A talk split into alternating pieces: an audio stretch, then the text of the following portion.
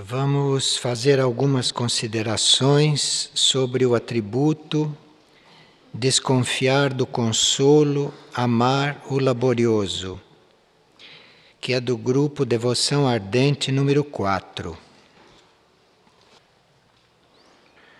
Os atributos do monastério que nós estamos estudando nessas reuniões são para aquelas almas que se dispuseram a chegar à união com a mônada. É um tipo de trabalho, é uma energia que impulsiona a esta união. Então, as almas que ainda têm sede de experiências na terra e na matéria, isto é, as almas que ainda estão fazendo o caminho da descida, estas almas não se interessam por estas leis e por este tipo de energia. Então, os atributos são como que uma indicação de caminhos para aqueles que estão para realizar esta união como almas. Então, lendo estes atributos e estudando, nós tomamos consciência daquilo que a alma está querendo fazer, daquilo que a alma está querendo realizar. Os atributos são redigidos em linguagem simples e normal, para que a personalidade, para que o eu consciente possa compreender bem facilmente aquilo que a alma está buscando, aquilo que a alma está fazendo. O que nós chamamos de alma é aquele núcleo que está guiando a personalidade. É aquele núcleo interno que está se ocupando da personalidade, do caminho da personalidade e ao mesmo tempo da sua união com a mônada.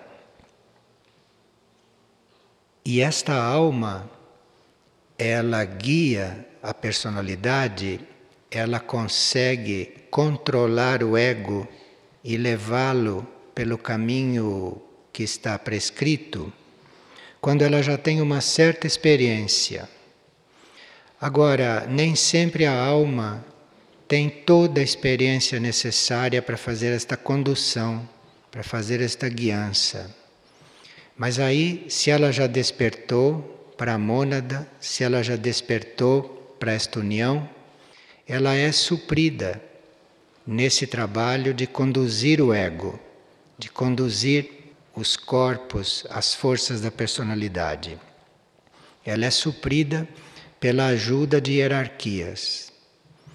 Então, a alma desperta para isto, mas se ela ainda não tem a força, se ela ainda não tem a experiência para conduzir a parte material do ser, para conduzir a personalidade, o ego, ela é ajudada ela recebe luz, recebe força, recebe poder e muito amor da hierarquia ou das hierarquias que estão se ocupando disso.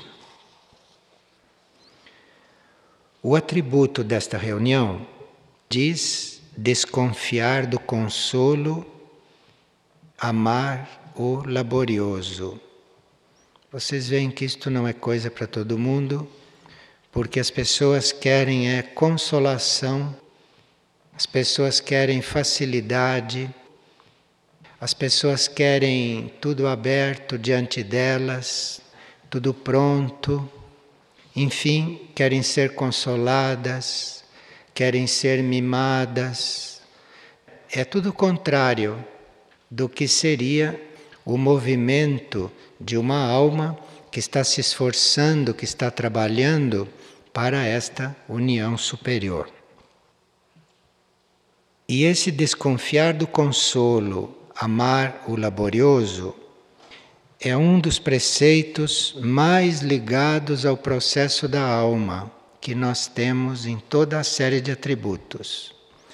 Embora ele esteja apresentado como algo para acontecer também aqui embaixo, no nível da personalidade, e seria muito importante que acontecesse, porque aí as tarefas mundiais não ficariam a cargo de tão poucos, mas as tarefas, os serviços seriam repartidos por um maior número de seres se eles não estivessem buscando o consolo, mas estivessem amando o laborioso. Então, pelo número de seres que se ocupam do plano evolutivo, vocês veem que amar o laborioso não é para muitos. A maioria quer as coisas como eles pensam, como eles esperam. Quando a alma está desperta, tudo aquilo que é informação a respeito do caminho interior e do caminho para a mônada, isto é de grande alegria para a alma. Então, se nós temos uma alma já desperta, nós estarmos no nosso nível humano nos ocupando destas coisas, isto dá uma grande alegria para a alma. E quando nós estamos nos ocupando de certas leis, de certas chaves que dizem respeito à vida da alma, naquele ponto que ela está vivendo, então a nossa alma fica realmente jubilosa. Mas estas informações que a gente vai recebendo, elas nem sempre são muito claras. Por exemplo, as informações sobre contemplação, as informações sobre interiorização profunda. Isto é algo que não poderíamos ter completamente claro a partir de fora, a partir de uma informação externa. Mas as informações sobre purificação, as informações sobre como nós auxiliarmos neste trabalho da nossa purificação, isto é possível. Nós recebemos de fora para dentro muito mais do que informações a respeito de contemplação, que é um outro estado da alma. Então, nós tratarmos da purificação da alma nós tratarmos da alma se autopurificando, isto para nós é muito inspirador e muito prático. Diferente de quando nós estamos estudando outros atributos, como aqueles do grupo da transcendência, nos quais nós temos uma certa limitação em falar de certos assuntos. Neste grupo, de atributos que nós estamos vendo hoje, e principalmente neste de nós desconfiarmos do consolo, né? A alegria espiritual da alma e do ser está exatamente em ela se desnudar de tudo aquilo que são as suas próprias características de tudo aquilo que são as suas próprias tendências. Esta é a grande alegria de uma alma que despertou. Então, quando esta alma está se despindo daquilo que é ela, esta alma começa a conhecer uma alegria espiritual muito maior do que aquela alegria que ela, como alma, vem a sentir. E este este desnudamento, este abandonar as suas próprias tendências, as suas próprias coisas, até em certos casos as suas próprias qualidades, para ela poder receber mais união, para ela se ver mais unida com uma coisa ainda desconhecida para ela, com uma coisa ainda mais alta para ela. Esta situação é a alegria da alma. Nenhuma alma está alegre, nenhuma alma está realizada quando tudo é fácil para ela. Numa situação em que ela não tenha que, que trabalhar, numa situação em que ela não tenha que se mover. Então, este deleite da alma, esta alegria da alma, está exatamente quando ela está se ocupando de se transformar, de se despir, de renegar aquilo que nela já está preparado, já está pronto, já está construído. Então, uma alma viva, uma alma hum, na busca, é uma coisa realmente muito dinâmica e o deleite desta alma, a alegria desta alma, a maior realização desta alma é ela sentir que está se esforçando, ela sentir que está labutando, ela sentir que está fazendo uma força para vencer, para romper aquilo que no nível dela são os obstáculos, aquilo que no nível em que ela está é aquilo que não é clareza para ela. Para a alma conseguir se liberar, se despir de todas estas coisas dela, para a alma conseguir se despojar de tudo aquilo que ela está acostumada nela, isto ela precisa de conhecimento, ela precisa de uma informação, de uma sabedoria que lhe é passada em parte pela mônada, pelo espírito, se já está em contato com ela e em parte pelas hierarquias que estão acompanhando o seu processo ou que a estão instruindo. Estas entidades ou estas energias, como Antuak, Meshuk, Visnuk, tudo isto são forças, são energias, são entidades que sempre se ocuparam destes assuntos. Então, quando passaram pela Terra, quando estavam encarnados na Terra, nenhum deles encarna mais. Mas, quando estavam encarnados na Terra, quando serviam aqui na Terra, se ocupavam destes assuntos, se ocupavam de almas, se ocupavam de ajudar com que as almas se reconhecessem, com que as almas despertassem, de forma que nós estamos como que amparados nesse estudo, estamos completamente hum, apoiados neste caminho, porque toda essa estrutura é baseada numa experiência de entidades e de seres que realizaram este trajeto e que ensinaram muitos a realizar este trajeto.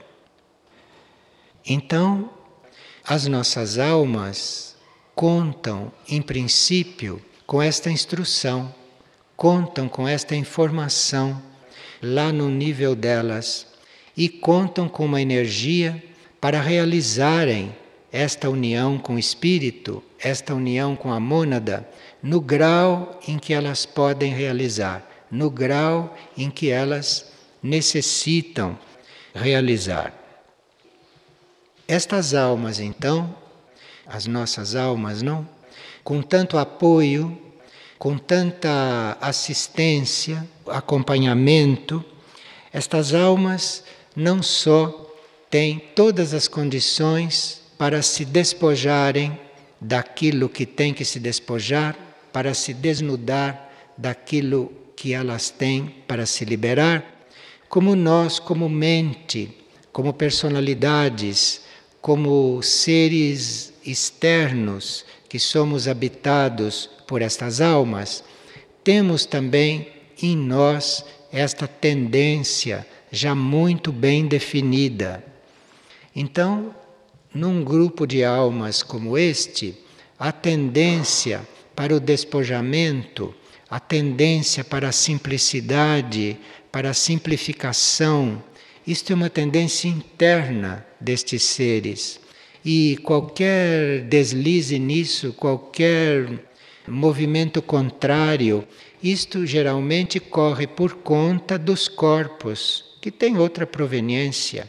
Os corpos são feitos de átomos heterogêneos, mas internamente, mesmo aqueles que têm ainda certas dificuldades para se liberarem de si próprios, para se despojarem daquilo que são as suas próprias coisas, as suas próprias características.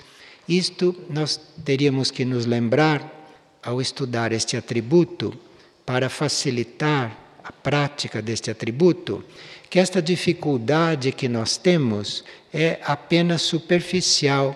Isto é dificuldade de corpos, mas não é uma coisa que esteja na nossa alma, não é uma dificuldade interna. A alma ama este trabalho dela se desnudar. A alma está sempre pronta, sempre disposta a soltar aquilo que são as suas coisas, aquilo que é o seu modo de ser. Então a alma está disposta a isso e as ajudas que ela recebe também levam a isto. E um dos pontos mais importantes neste caminho, nos quais nós teríamos que colaborar para que esse desnudamento da nossa alma se desse, para que a nossa alma ficasse liberada de todas as suas coisas, coisas da alma, né? Que existem também.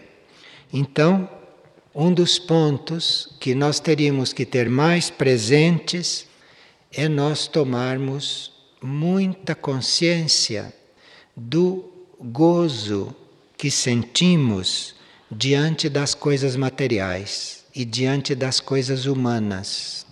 Isto é uma das coisas que mais prende o ego, é uma das coisas que mais limita a mente no trato destas coisas da alma e fazer uma vida que possa colaborar com esses movimentos da alma.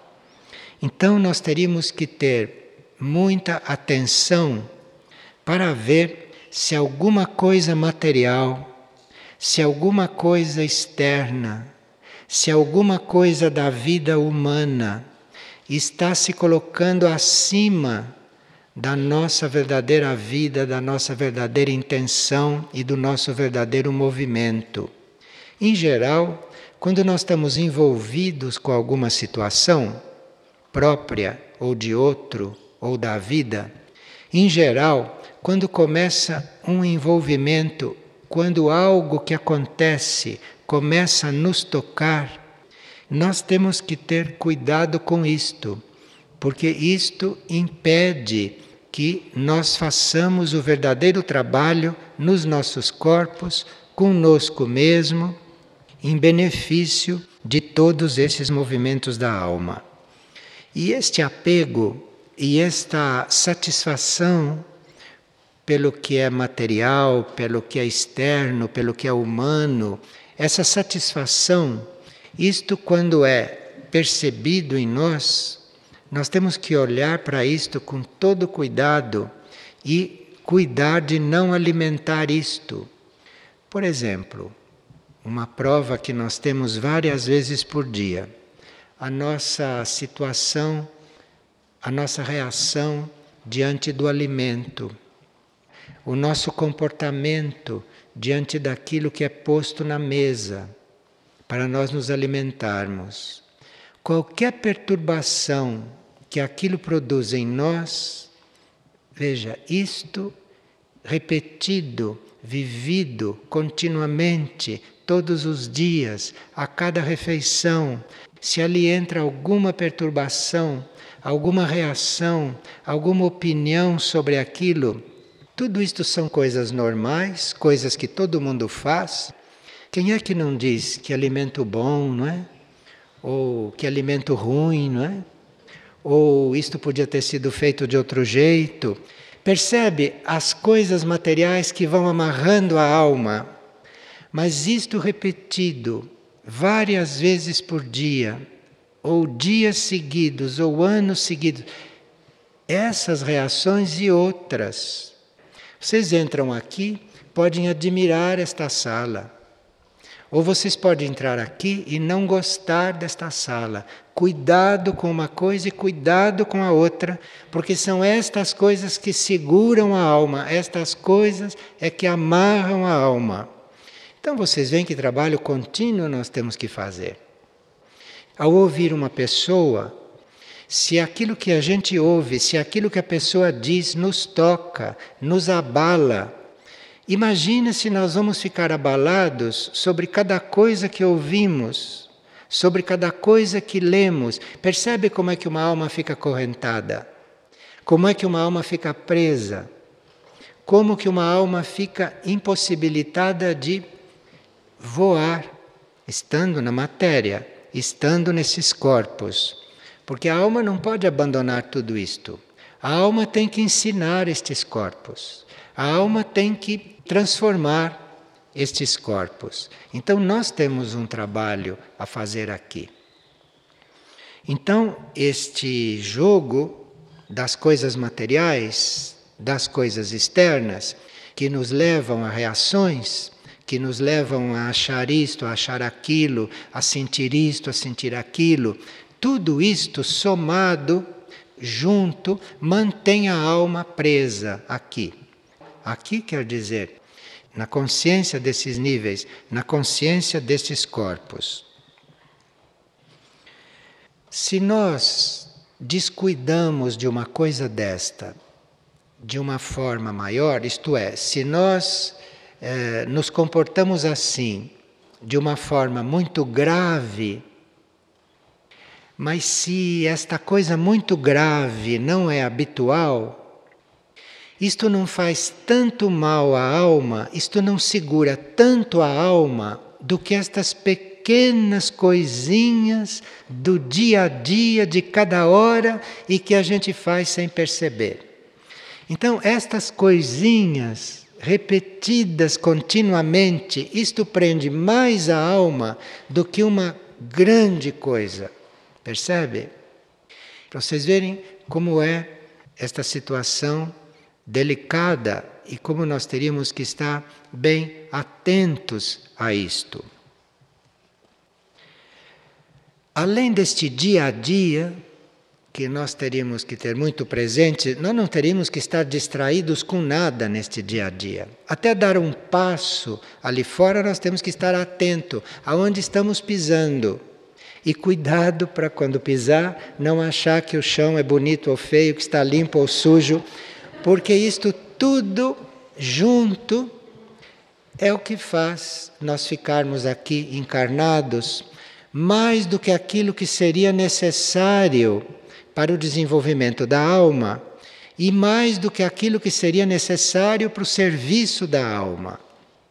Agora, existem outras atitudes nossas que são mais volumosas, do que estas coisas à toa, né? Da gente caminhar, da gente gesticular, falar, andar, tudo isto que precisa estar atento a tudo.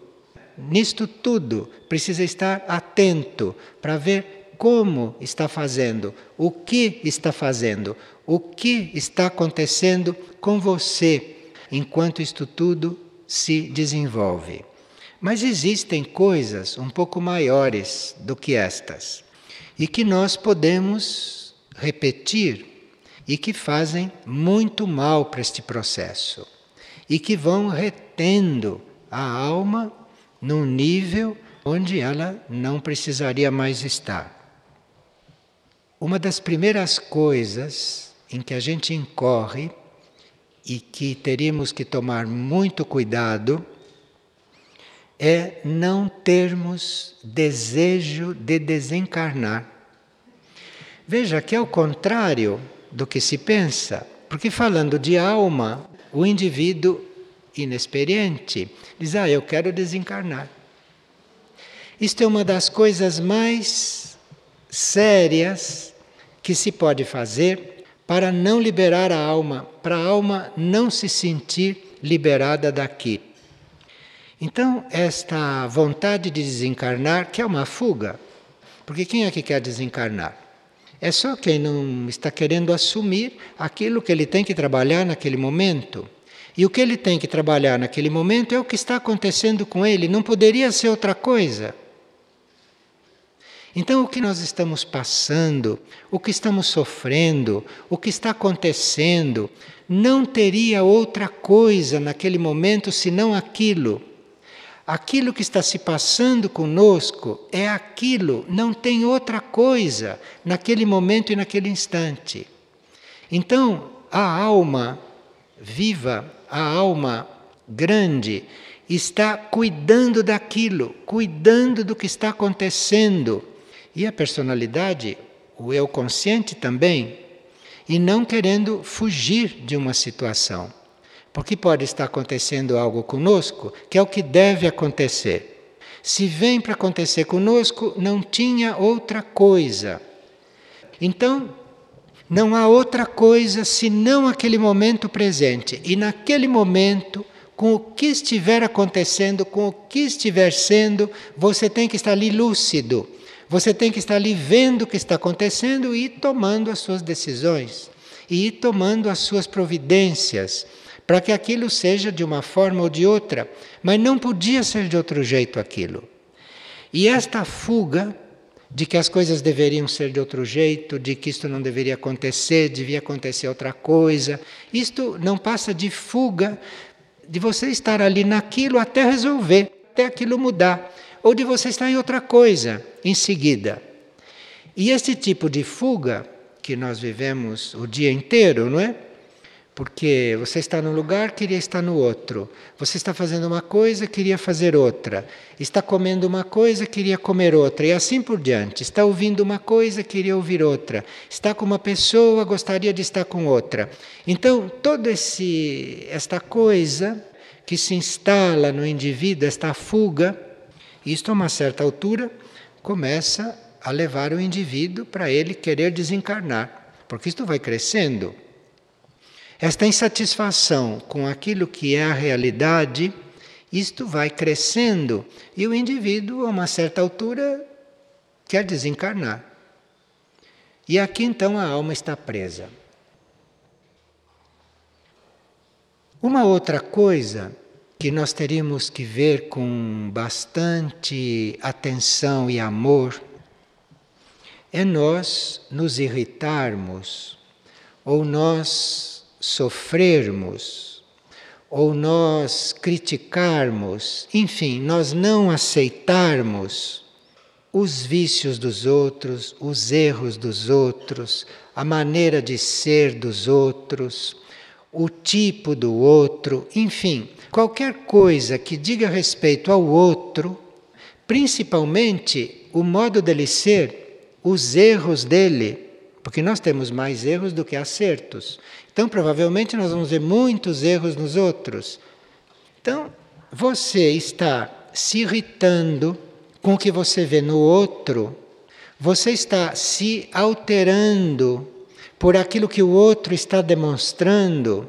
Isto é uma coisa também que teria que ser trabalhada, mas trabalhada diretamente, porque senão a alma não pode levantar o seu voo. A alma não pode se desprender de tantas coisas que a seguram e que aprendem. E a terceira coisa que prende muito, que segura muito a alma, é nós nos perturbarmos com a, a diversidade. A diversidade é aquilo que acontece que não é oportuno, aquilo que acontece e que nós achamos que hum, não, não nos ajuda, é, enfim, uma coisa adversa, uma coisa que não está muito na corrente, assim como nós pensamos.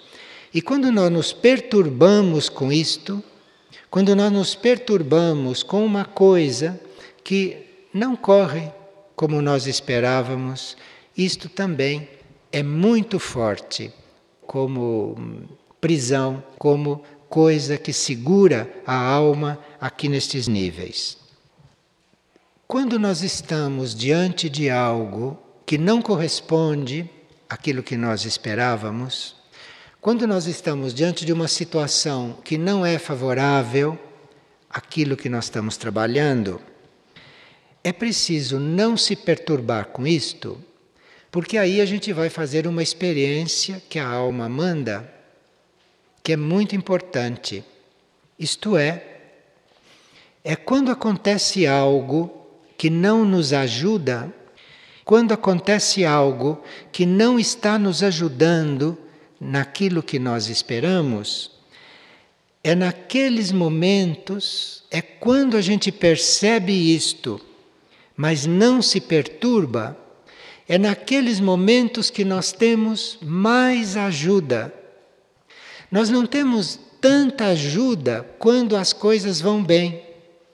Nós não temos tanta ajuda quando as coisas estão favoráveis. Nós temos muito mais ajuda disponível quando as coisas não são favoráveis.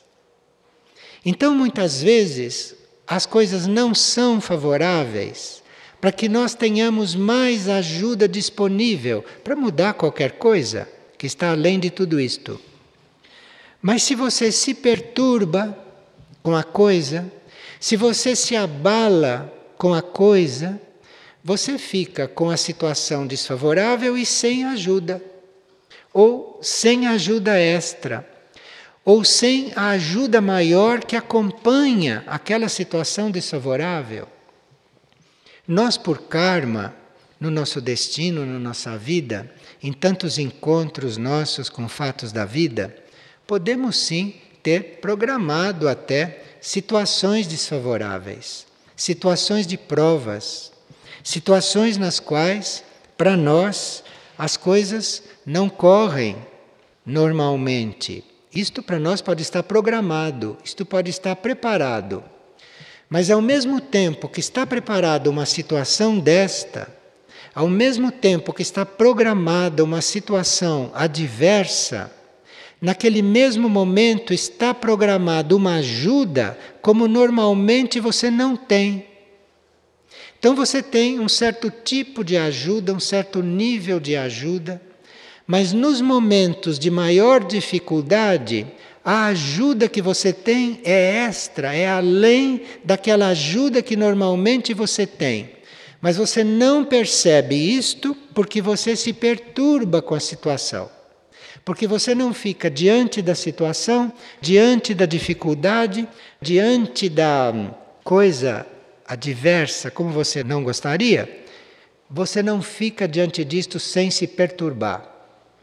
Então você fica com aquela ajuda normal que você sempre teve e que naqueles momentos pode ser pouca. Mas sempre que nós temos uma situação difícil, as ajudas são sempre maiores do que nas situações normais e sempre maiores do que nas situações fáceis. Mas precisa que a gente realmente não se perturbe. Então, esta ausência de perturbação diante de qualquer coisa é não só importante para a alma, porque aí ela não fica retida aqui, nestas ondas de perturbação, como é importante para a personalidade, como é importante para a parte externa, que ali vai ter muito mais ajuda se não se perturbar. Então, estas três coisas, a fuga das situações, o medo de desencarnar, o querer desencarnar, o rejeitar o trabalho que uma situação está dando, trabalho de todo tipo, até para você se aceitar dentro daquela situação. Então, não fugir de nada, estar inteiro dentro daquilo. Porque senão isto vai acabar num desejo de desencarnar. E isto para a alma é realmente uma coisa muito grave, muito séria para a alma diante do ego, diante da personalidade, diante do material que ela está habitando. A outra coisa é a nossa irritação, é a nossa não aceitação das coisas dos outros, das coisas alheias e a nossa perturbação diante de tudo aquilo que é adverso. Não só diante de uma situação difícil nós teríamos que não nos abalar e teríamos que estar diante daquilo como um campo de trabalho simples como qualquer um outro, para termos esta graça da alma, para termos esta força muito ampliada para nos ajudar naquele momento. Mas teríamos que também que estar inabaláveis diante disto, isto é, aceitando e, se possível, até amando aquilo que dá trabalho, aquilo que é laborioso, que exige de nós muitas mudanças, que exige de nós muitas adaptações, novas atitudes, novas formas de ser, não só aceitar isto e não reagir, mas amar isto. Qual é a diferença entre a gente aceitar, a gente admitir e a gente chegar a amar isto que dá trabalho? A gente chegar a amar a prova. Qual é a diferença? Se nós chegamos a amar isto que está acontecendo, se nós chegamos a colocar amor aí e não só aceitação e habilidade para lidar com isto, se nós chegamos a amar isto, naquele momento nós podemos ter um toque da mônada, podemos ter um toque do espírito, muito além da alma. Então, se você ama aquilo que te dá trabalho, se você ama aquilo que te tira da tua comodidade, se você não só aceita, não só trabalha aquilo, mas se você cria amor por aquilo que é laborioso, aquilo que está te deslocando das posições cômodas, das coisas fáceis, do consolo, da satisfação, se você chega a amar aquilo, é nesses momentos que você tem o toque, o toque da mônada. E isto nós nem podemos chamar de ajuda. Ajuda é aquilo que recebemos do nível da alma. Ajuda é aquilo que recebemos do nível da hierarquia que está acompanhando isto. Mas o toque, isto é muito mais que ajuda.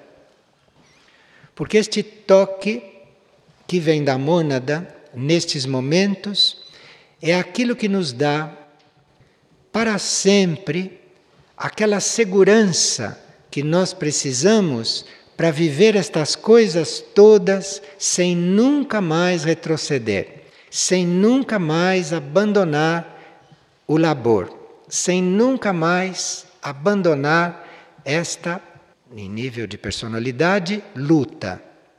Então, este toque nos traz uma tal segurança dentro desta situação que cancela em nós, em todos os nossos níveis, a possibilidade de fugir, a possibilidade de não se dedicar totalmente ao que dá trabalho. Porque é o que dá trabalho que faz a alma crescer. Não é o gozo que faz ninguém crescer. O gozo é como um remédio. Se você está contente com o que acontece, aquilo é como se está tomando um medicamento. Aquilo é válido como medicamento. É esta coisa que exige trabalho, é esta coisa que exige a negação daquilo que naquele momento você faria com facilidade é nisto aí que você vai se sentir seguro, que você não vai mais vacilar aí dentro. Esse é o toque da mônada que vem aí. Mas este toque, que é uma graça maior, que é uma graça sem conta, este toque chega na hora que você está não só aceitando, mas quando você está amando, amando toda aquela dificuldade. Dificuldade para o ego, né? ou dificuldade até para a alma, num certo sentido. Precisa chegar a amar aquilo e não só aceitar.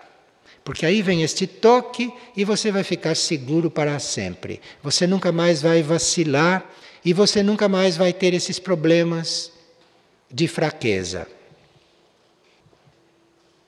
Bem, quando vem este toque, daí por diante, Todas as experiências que continuamos fazer, tudo aquilo que continua a acontecer, vai sempre em benefício de uma maior virtude, sempre em benefício de uma sabedoria, sempre em benefício de nós estarmos mais experientes, mais firmes e inteiros nas coisas. Então, este toque da mônada é fundamental para tudo isso. Porque o que antes era sofrimento, o que para as pessoas normais é um sofrimento, é um desassossego, é uma, uma coisa incômoda, aqui depois deste toque, isto é a própria alegria, o próprio motivo que você encontra para estar ali, para viver, para servir, para ser. E aqui então começa a desenvolver uma sabedoria, começa a surgir um conhecimento, uma compreensão que é muito essencial na vida aqui embaixo. Então, consolo e laborioso é tudo isto. É nós estarmos nos equilibrando nestas situações. No princípio, nós temos que desconfiar. Quando uma coisa está nos mantendo neste nível de hum, união com a matéria, de união com as coisas que não são o nível da alma. Este desconfiar, isto vem logo. E se você desconfia, não deixe de desenvolver esta desconfiança até chegar realmente a repelir, a rejeitar, a ter repulsa por tudo aquilo que te consola, por tudo aquilo que te apoia nos momentos em que você foi colocado para ficar mais forte, nos momentos, nas coisas em que você foi colocado para se transformar, para virar outra coisa. Porque para você ser outra coisa, precisa que aconteça tudo o contrário do que você esperava naquela situação em que você estava. Então, é preciso estar muito atento com isto para você poder chegar a amar aquilo que te dá trabalho, chegar a amar aquilo que te aborrece, a amar aquilo que te incomoda, porque aí é que vem uma ajuda sobrenatural, aí é que vem um raio do espírito que realmente te dá uma segurança, uma certa força, e a partir daí você vai lidar com tudo isto de outro jeito mas é depois deste toque. Aí você vai lidar com tudo isto de uma forma que não falhe mais, que não deixe de dar tudo o que se pode dar. Mas é preciso realmente chegar a amar estas coisas que nos dão trabalho, estas coisas que nos tiram da nossa hum, comodidade, não digo do nosso equilíbrio, mas que nos tiram daquela nossa situação cômoda de contentamento pela vida, por tudo aquilo que está acontecendo, que é um dos fatores que mantém a alma presa e segura aqui. Tudo que interfere quando você está trabalhando a sua concentração, quando você está trabalhando o seu alinhamento, tudo que interfere, você põe de lado sem se irritar. Põe de lado e volta ao alinhamento. Qualquer coisa que aconteça, pensamento que passe, gente que aparece, coisas que acontecem, você tranquilamente põe de lado ou não se envolve com aquilo e prossegue no seu trabalho. Ele está perguntando se as coisas belas, a natureza, a arte, se tudo isso que a gente vê, observa e absorve, se isso não faz bem para a alma. Claro, isso tudo é educação da alma no princípio, mas depois que a alma cresce, ela não precisa mais destas coisas. A alma não precisa mais da natureza, nem de música, nem disso, nem daquilo. A alma já se nutre do espírito, a alma se nutre já de coisas internas. Então, em determinados estágios, tudo isto externo nos ajuda muito e alimenta a alma. Mas quando a alma já está desperta, a alma já sabe o que ela quer, o que interessa à alma é o que vem do espírito. Não é a natureza e nem o que se passa aqui fora. A alma está voltada para o espírito e o alimento dela vem do espírito. Claro que no início da educação da alma, a parte externa, a harmonia externa, a beleza externa, tudo isso é muito importante. E é muito importante que exista isso sempre, porque há almas em vários graus de evolução e há sempre almas precisando disso. Porque, falando assim, não é? Parece, então, por que, que se arruma esta sala? Por que, que se faz o possível para deixar tudo aqui harmonioso? Sim, porque isto reflete. Isto é um equilíbrio, é uma harmonia que vai refletindo na construção dos seres e reflete na alma também. Mas, a uma certa altura, a alma não está mais baseada nestas coisas. Uma certa altura, para uma alma, tanto faz ela estar aqui como está encarnada em qualquer outro lugar, porque ela está se alimentando é do espírito.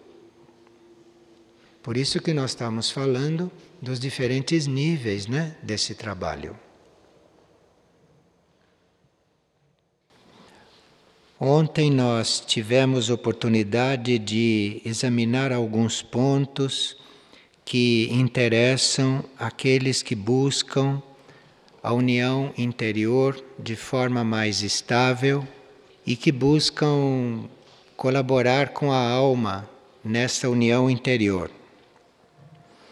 E vimos que o gozo e o deleite dos bens materiais e das coisas externas escurece o entendimento das coisas do espírito. E vimos que os maiores obstáculos a esse entendimento das coisas superiores é a nossa imperfeição no sentido de fugir das coisas que estamos enfrentando. E esta fuga contínua em certos detalhes, isto nos leva a uma certa altura a desejar desencarnar. E isto é uma grande imperfeição diante daquilo que a alma está trabalhando e que a alma está desenvolvendo. E também vimos que nós nos irritarmos com as coisas alheias, nós nos irritarmos com os outros, com aquilo que os outros manifestam, é um outro obstáculo para esse desenvolvimento da alma. E o terceiro que é muito comum é nós nos perturbarmos diante das coisas quando elas não são favoráveis. E vimos também que nós amarmos o laborioso, nós não nos perturbarmos com aquilo que dá trabalho, com aquilo que exige de nós alguma coisa, que este amor ao labor, este amor a este tipo de trabalho, nos abre para o toque divino, isto é, nos abre para o toque do Espírito. E é este toque do Espírito que nos dá a firmeza, que nos dá a segurança e que nos dá a força para atravessarmos todas as provas. E vimos que é nesse trabalho, vimos que é nesse labor que vêm as forças do alto, que as forças do alto se acrescentam. Então, para nós colaborarmos com a alma, nós teríamos que, no campo da purificação, termos um certo trabalho ativo e que cabe a nós fazer bem conscientemente.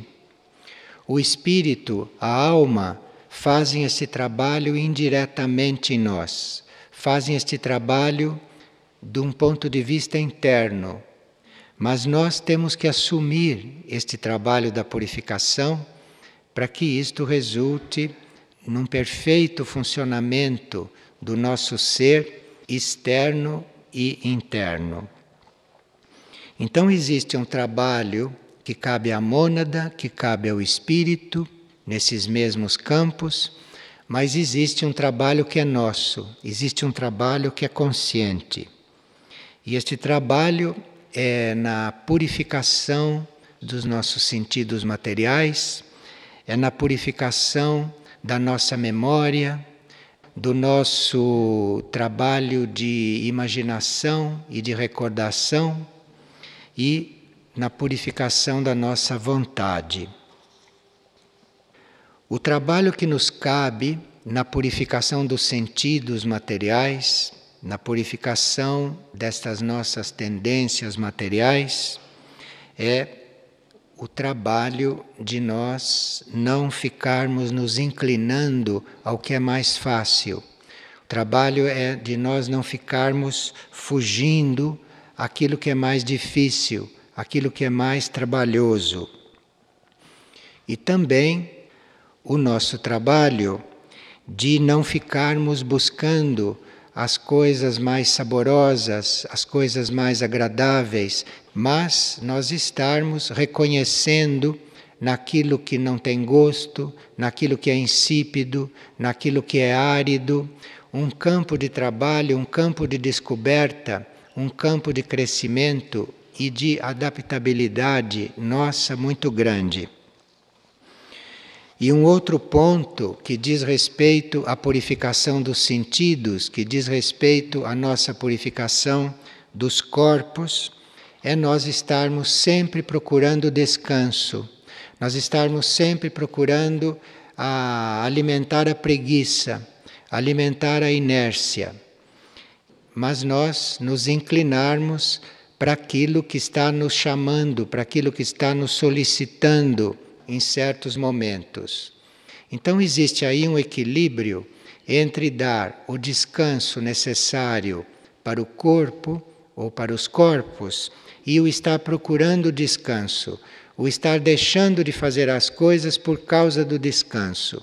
Isto é um equilíbrio que tem que haver no ser e que cabe a nós estar vendo como é que isto se harmoniza. E outra coisa também que faz parte desse tipo de purificação é nós não estarmos procurando consolo não estamos procurando compensações, não estamos procurando ajudas, porque isto, quando tem que vir, isto, quando é real, vem por si. Isto vem mandado pelo Espírito também. E não nós estarmos, por exemplo, procurando ajuda, procurando consolo, procurando satisfação quando temos alguma dificuldade. E também, dentro desta purificação dos sentidos, dentro desta purificação da nossa parte externa e material e consciente do ser, a gente não está procurando acumular coisas, não está procurando quantidade de coisas, mas estarmos mais voltados para a qualidade das coisas. E isto não é só coisas materiais são coisas externas, principalmente as companhias. Tem gente que tem necessidade de companhia, tem gente que tem necessidade de gente perto, gente que tem necessidade de quantidade de energia alheia. E isto, dentro de um trabalho de purificação, não é bem assim que deve acontecer, mas mesmo as companhias, mesmo as coisas que estão em volta de nós, devem estar sendo escolhidas também e atraídas pela qualidade e não pela quantidade e não pelo volume de coisas que estão em volta de nós. Bem, esta purificação material, esta purificação que nós chamamos dos sentidos, isto reflete muito no trabalho da alma. Porque a alma, nesse campo, está fazendo um trabalho conosco e nela que, para refletir na personalidade e na vida externa, precisa que esses pontos de purificação estejam sendo assumidos. E enquanto isto, a alma está nos trabalhando para o nosso gosto, para a nossa inclinação, a nossa atração ser para as coisas superiores e não para as coisas externas. Então é a alma que fica nos puxando para que nós gostemos, para que nós nos inclinemos para as coisas superiores, para as coisas internas, para as coisas do espírito. E a alma fica nos dando força quando nós partimos desses princípios, a alma então fica nos dando forças para que a gente possa colaborar, possa trabalhar e possa hum, ajudar naquilo que são as obras do plano evolutivo. Nós não podemos ter força, nem disposição, nem ver o plano evolutivo se nós não estamos trabalhando estas purificações básicas que foram descritas. É diante destas purificações que a alma começa a nos mostrar o plano evolutivo e começa a nos dar a energia adequada para nós trabalharmos no plano evolutivo. Um sinal de que a alma está colaborando nisto, um sinal de que a alma está nos dando esta força, enfim, um sinal de que a alma está colaborando na nossa purificação material e externa, é que nós começamos a sentir um certo temor. Mas isto é um temor sadio, não é um temor doentio. Isto é sadio, é de nós estarmos com certo temor de não estarmos cumprindo as coisas que temos que cumprir neste nível. Esse temor não faz com que a gente diminua o ritmo este temor é aquilo que vai nos levar a pedir proteção. Nós precisamos de proteção. Ninguém pode viver sem proteção. Nós precisamos de uma proteção interna profunda, ou precisamos de uma proteção da hierarquia para estar no caminho reto, num caminho adequado, neste tipo de mundo no qual nós estamos encarnados.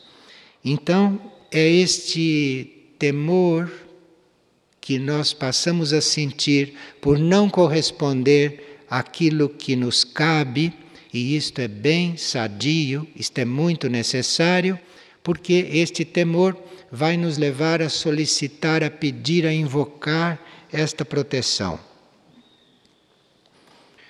Quando nós começamos a sentir esta proteção, quando nós começamos a nos sentir acompanhados nesse caminho, nesse trajeto, é que nasce em nós pela primeira vez um certo amor, uma certa cortesia, uma certa disposição pelas coisas superiores, pelas coisas internas e por esta vida em colaboração com os seres interiores e com os mundos interiores.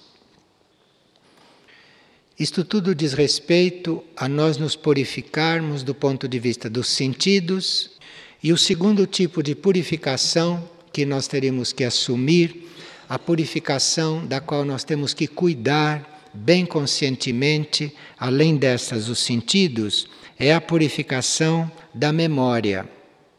O que nós chamamos de memória é tudo aquilo que se passa também na nossa imaginação. É tudo aquilo que se passa no campo das nossas recordações. E nós consideramos memória aquilo tudo que nós nos lembramos, tanto nos lembramos de fazer, nos lembramos de realizar, quanto nos lembramos também daquilo que se passou. Tudo isto é o campo da memória. E esse campo deve ser purificado Existe uma parte nossa aí, existe um trabalho nosso de purificar isto. Então existe um momento que eu tenho que me lembrar das coisas externas. Existe um momento em que eu tenho que tratar das coisas externas, bem pontualmente. Mas eu preciso aprender a perceber o momento de esquecer destas coisas. Isto é, apenas estas coisas foram tratadas eu esquecer delas, elas não ficarem me acompanhando, porque elas ficam tomando lugar de outras coisas que nos cabem tratar. Isso chama-se purificação da memória, purificação da lida com estas coisas. E se nós temos esta intenção, se nós não carregamos conosco aquilo que já acabamos de tratar e que não precisam mais do nosso tratamento, se nós aprendemos este desligamento, o ser interior ou o espírito vai nos dar a possibilidade de lembrar e de esquecer de tudo no momento mais certo, mais correto. Quando nós começamos a fazer isto por conta própria, no início, nós falhamos muito. Nós esquecemos de coisas que ainda nos devemos lembrar, ficamos carregando coisas que devemos esquecer. Enfim, isto aí não é bem regulado. Mas isto vai ser regulado é pelo ser interior, é pelo espírito, desde que a gente assuma este trabalho. Isto é muito trabalhoso para nós, porque o mundo tem uma grande solicitação sobre nós. No mundo acontecem coisas que algumas nós temos que tomar conhecimento delas e outras que nós não teríamos que estar tomando conhecimento porque não nos pertencem não são do nosso âmbito. Então, o mundo, os fatos externos, as coisas que acontecem em volta, estão nos solicitando continuamente neste campo. Então, esta purificação desta memória, a purificação desta compreensão, deste registro, é uma coisa realmente muito importante. Nós não podemos ter a memória do que se passa conosco internamente de positivo se a nossa memória está ocupada com todas essas coisas supérfluas e que não deve mais estar na nossa memória. Então, nós não podemos, por exemplo, nos recordar de um impulso espiritual que recebemos interno, se a nossa memória está ocupada com o que se passa em volta de nós, sendo coisas que não nos dizem respeito, sendo coisas que são de outros, ou coisas que são do mundo e que não cabe a nós estar cuidando e que não cabe a nós estar tratando. Note que aqui não está incluído que a gente não dê importância para estas coisas. Aqui não está incluído que a gente não note estas coisas, que a gente não perceba estas coisas. Mas está incluído que a gente peça a luz, que é para a gente ver o equilíbrio entre estas coisas, de forma que as coisas de fora, as coisas do mundo e principalmente as coisas dos outros não venham nos impedir de cuidarmos daquilo que está destinado, daquilo que está reservado, daquilo que está indicado para ser do nosso âmbito. E depois nós teríamos que nos ocupar da purificação da vontade. É uma coisa bastante importante, porque nós teríamos que, para termos esta força de vontade para fazer aquilo que nos cabe e para sermos aquilo que devemos ser, nós devíamos perder a vontade por tudo aquilo que não é isso. Então, se você está trabalhando uma união interna, tudo aquilo que leva você para a desunião interna, para o desequilíbrio, você não deve ter vontade daquilo. Você deve trabalhar a vontade para dirigi-la, para conduzi-la, para enfocá-la naquilo que é o seu trabalho naquele momento, o seu trabalho interior naquele momento. E a força dos bens materiais, a força da busca do descanso, a força da busca do consolo, a busca de companhias, isto tudo é uma coisa que vai enfraquecendo este tipo de vontade e vai aumentando a vontade por tudo aquilo que não deveria ser buscado, que não deveria sequer ser notado por nós. Então, esta vontade na direção daquilo que serve, na direção daquilo que nos diz respeito, e você ir perdendo a vontade pelo resto, se isto não acontece, se você começa a ter vontade por coisas que não lhe dizem respeito, se você começa a exercitar a vontade erroneamente, você começa a desenvolver uma série de coisas negativas que depois ficam muito complicadas e muito difíceis de dissolver, como por exemplo a presunção. Se você fica tendo vontade por coisas que não lhe pertencem, você fica um presunçoso. Você fica uma pessoa que se vangloria de coisas. Nós não temos que nos vangloriar de nada. Mas você colocando mal a sua vontade, a sua vontade saindo daquilo que é o essencial, você acaba ficando soberbo, acaba ficando desatinado com aquilo que lhe pertence e com aquilo que não lhe pertence. E esta falta de equilíbrio na vontade e esta falta de força de vontade naquilo que é necessário faz você também ficar vulnerável àquilo que se chama elogios, aquilo que se chama adulação. Você fica precisando de adulação, você fica precisando de elogios. E aí, se você começa a adular os outros e se começa a elogiar os outros, aí então vai por um caminho de completo desregramento, vai por um caminho de completa fraqueza, que começa assim. No campo da vontade, precisa estar muito atento, não se distrair com a mente. E você começa a se distrair com a mente quando começa a colocar a mente nas pessoas, nas criaturas. Quando você começa a observar as pessoas, você começa a ocupar a sua mente com as pessoas. Isto faz com que você fique um distraído. Porque aí você fica tão absorvido com as pessoas que não lhe dizem respeito, porque as pessoas são responsabilidade delas. Então você fica tão distraído com as pessoas que você acaba ficando distraído com tudo. E aí as pessoas aí são o veneno que entra na sua atenção para você depois não pôr mais atenção naquilo que precisa da sua atenção, naquilo que necessita da sua atenção.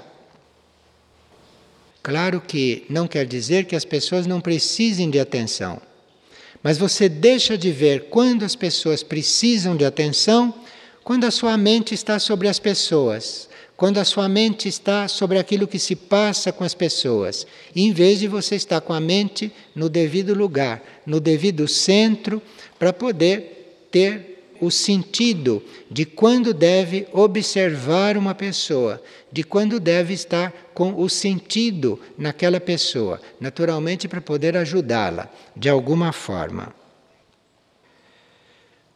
O espírito ou a alma nos ajuda nessa purificação da vontade.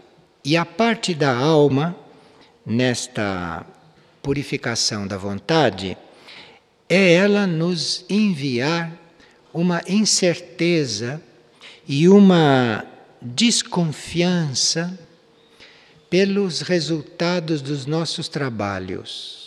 Então você pode estar fazendo uma coisa com toda a sua disposição, você pode estar fazendo uma coisa com todo o seu ânimo, você pode estar fazendo uma coisa com toda a sua boa vontade, e a alma começa a colocar em você uma incerteza sobre o resultado que isto vai dar. Isto é muito bom, isto é muito sadio. Você está fazendo uma coisa inteiro, você está fazendo uma coisa com todo o teu ser e ao mesmo tempo ter aquela incerteza se aquilo está sendo tudo, se ali não está faltando nada. Esta incerteza sadia, isto é para você não ficar vaidoso, para você não ficar orgulhoso. E é isto é a alma que está te mandando. Então, ao mesmo tempo que você faz uma coisa inteiro, que você faz uma coisa totalmente, você precisa aprender a conviver com esta incerteza, se aquilo está certo, se aquilo é suficiente, se aquilo está correto, se aquilo está na vontade superior.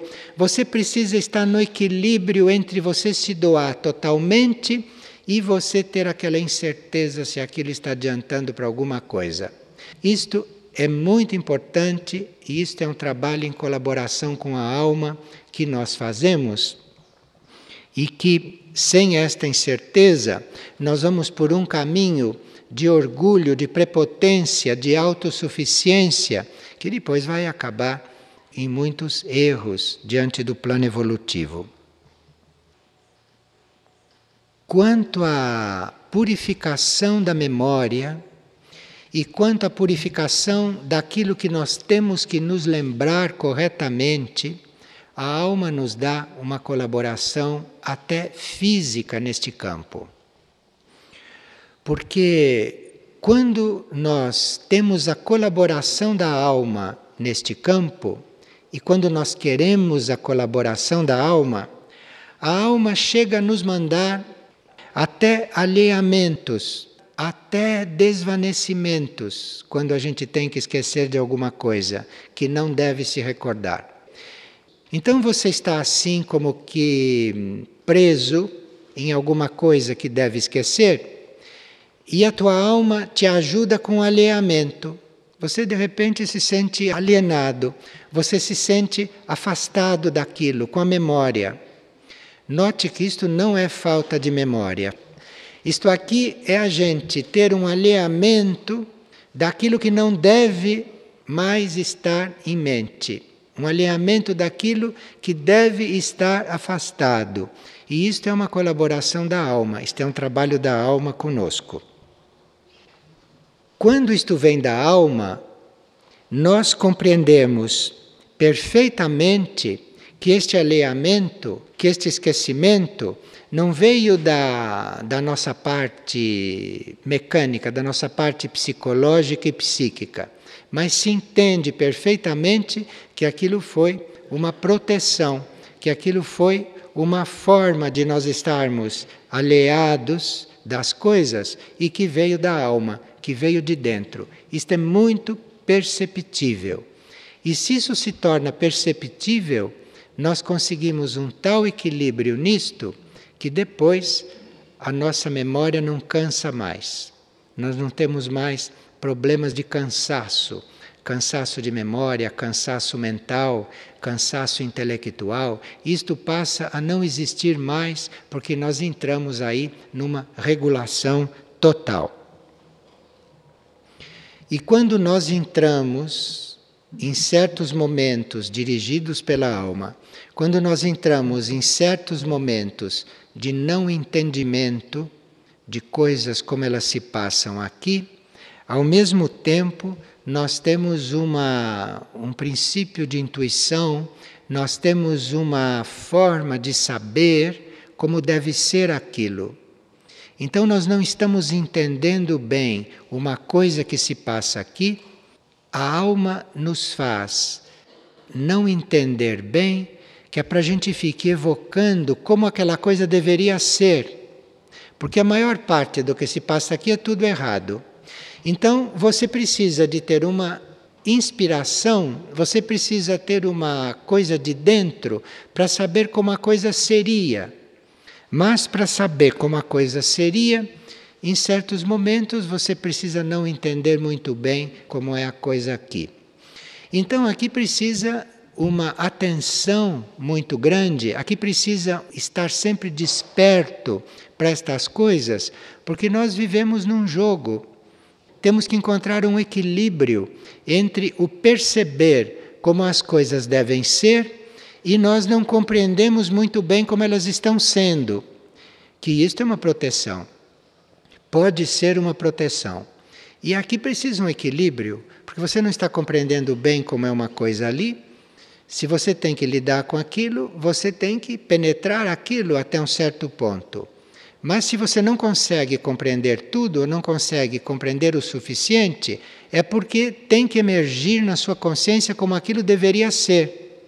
Que é para você não entrar numa coisa que não deveria entrar, que não é assim que se entra, ou que não é assim que deve ser. Veja, isto tudo é o trabalho que está dentro deste atributo. E este atributo tem uma força este atributo tem uma energia, este atributo foi colhido em um nível de consciência que nos dá a possibilidade de lidar com tudo isto. Então, nós pegamos este atributo, mantemos este atributo na nossa frente, mantemos esse atributo na nossa memória e na nossa mente. e com fé que todas essas capacidades irão sendo desenvolvidas em nós. Mas a chave de tudo, o princípio de tudo, a mola de tudo, para que isto comece realmente a acontecer, e vocês viram que isto não depende só da parte humana. A parte humana aqui entra como uma vontade, a parte humana entra como uma invocação, a parte humana entra como uma intenção e como um exercício disto na vida prática. Todo o resto, que é a maior parte, vem da alma, todo o resto vem de dentro. Mas este rejeitar o consolo e amar o laborioso, isto é algo que teria que ficar na nossa frente, mesmo que a gente não esteja conseguindo fazer naquela proporção que a gente precisa chegar a fazer. Isto tem que ficar na nossa frente, como um mantra, como um som, como um sinal, como uma imagem. Isto ser visível para nós, porque aí isto tudo vai desenvolvendo, isto tudo vai começando a acontecer. Qual é a diferença, pergunta uma pessoa, entre amar determinada situação, isto é, amar aquilo que dá trabalho, e nós nos apegarmos a esta situação?